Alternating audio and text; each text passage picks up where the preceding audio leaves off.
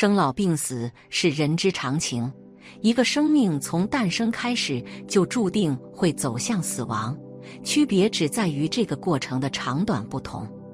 在中国的丧葬文化中，有一个非常明显的变化趋势，那就是丧葬方式由土葬向火葬的过渡。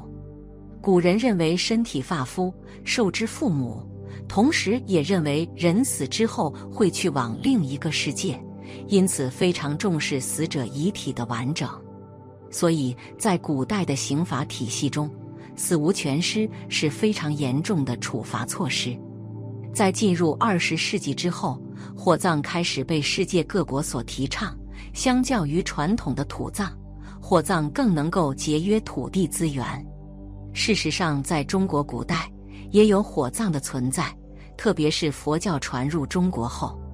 印光大师曾说：“自佛法东来，僧皆火化。”而唐宋崇信佛法之高人达士，每用此法，以佛法众神时，唯恐担着身躯不得解脱，焚之，则知此不是我，而不复担着。又为诵经念佛，七正法身，教提倡火葬，乃不重皮囊，若埋土中。唯恐死者执着于其形骸肌肤，以致不能解脱，故以火焚之，则不眷恋而知四大皆空。在那个时代，修行佛教的僧侣们去世以后，却选择用火化的方式来处理遗体，这和慈悲为怀的佛教教理看起来是格格不入。这是为什么呢？大家都知道，僧侣们在圆寂之后。一般采取火化的方式来处理遗体。火化在佛教之中被人们称之为“涂皮”，意思就是将圆寂后僧侣的肉身骨头烧成灰，然后把骨灰集中安顿在寺庙里的一个地方。佛教中的佛法提倡的是重生不重死。何为重生不重死呢？指的是我们活在无常的世间之中的时候。就一定要找到自己应该要如何活着，让自己找到活着的存在感。俗人火化，法师多半在死者遗体排位之前开示，类此某某居士，今日火化，且听我言。《金刚经》曰：“凡所有相，皆是虚妄。享受之时，以虚色身，且尝因果，且修福田，摄报之后，无用躯壳。”当作灰烬，还归苍天。某某居士，色身皮囊，俱烧已毁，真灵佛性仅存无坏，遍满虚空，充塞法界，无去无来，不生不灭。那么俗人去世后选择火葬，死者会不会痛苦？其实人去世后，二十四小时内灵魂就已脱离躯体，三魂中的一魂。在死亡那一刻，已飞离肉身，去阴间报道。另外二魂仍游走于遗体百公尺内。人去世后，因灵魂脱离躯体，早已失去知觉，因此选择火葬时，死者他并不会感到痛苦，其实生者无需在意。死者选择土葬或火葬的葬式虽然不同，本意一样。亡灵并不会因葬式不同而有别。如果俗人去世后选择土葬，遗体难免会遭虫咬吞噬，这对死者是不是不敬呢？为人子女替离世的父母选择土葬，需不需要为此担忧？不会。人的躯体只是肉身寄居于世上，一旦死亡后，灵魂离开躯体，肉身也就失去知觉。为人子女，最重要的是在父母生前尽到奉养、孝顺的责任，而不需要太为父母去世后的安葬方式担忧。丧礼时，亡者家属常焚烧纸糊的轿车、洋楼等给死者，死者收得到这些东西吗？丧礼是办理死者有关葬仪祭典，为死者祈求冥福，由道士依宗教仪式引导死者灵魂归阴。以便再重新投胎转生，在葬仪的过程中，有一项程序就是把纸糊的纸屋、纸人烧到阴府，给死者祝贺差事。这是生者对死者追思、供养的心意表达。人离世以后，丧家总会依俗请道士来念经超度。可是请来的道士有的看着并不专业，他真能超度死者吗？要怎么才能找到合适称职的道士呢？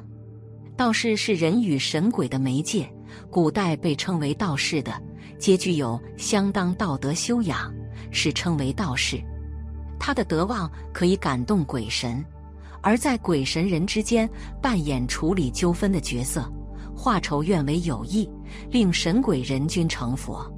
因而，道教的道士在社会上有很高的地位，深受民众敬仰。生者求赐福，以及驱邪、压煞、葬仪，为死者祈求冥福，都是道士的工作。现在的道士，有的人在仪容举止上不到位，是个人修养及敬业精神不够所致。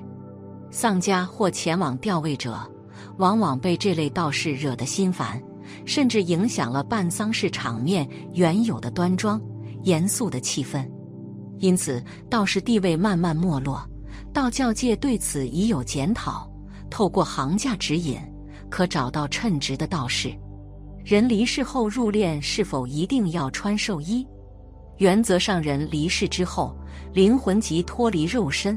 由于灵魂不易由肉眼的见，而遗体尚未腐烂之前，亲属仍对其有亲切感，因此尊重遗体也等于尊重死者。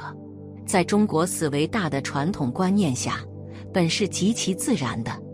因此，人离世入殓之前，亲属首先应将遗体擦洗洁净，是否穿上传统寿衣，倒不必执着。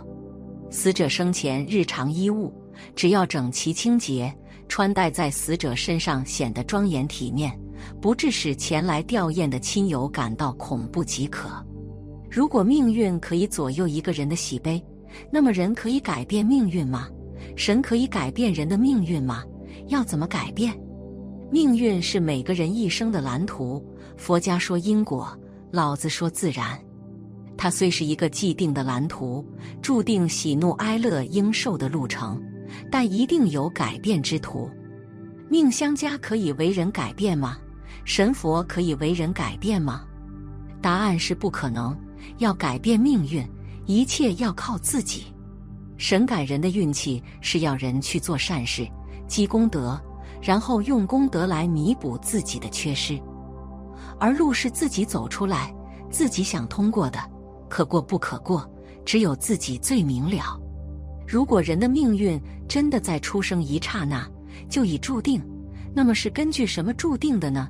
因果业障之说可靠吗？命运是人的一生，自出世到年老临死时所受喜怒哀乐过程中的定律。命相师大都根据人的生辰八字做基准，来推测人的命运。其实生辰八字的命数只不过是一个公式论而已。人生的多种际遇和言行，都会使命运自然而然发生改变。有人打着查看因果、消除业障的招牌，替人解厄制化，试图改变因果循环的轨迹。此事若真，试问冥司的法为谁来定？那么阎罗王在冥府做什么打算？世人可以预先得知，那阴间就真麻烦，一定是大乱了。所以命运是要靠自己去设计、去改变的。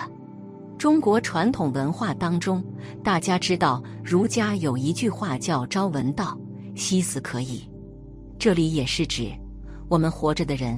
就要寻找到自己活着的意义，寻找到人生能够与宇宙世界相融合的方式，找到心中能够与现实生活相关联的一种平衡。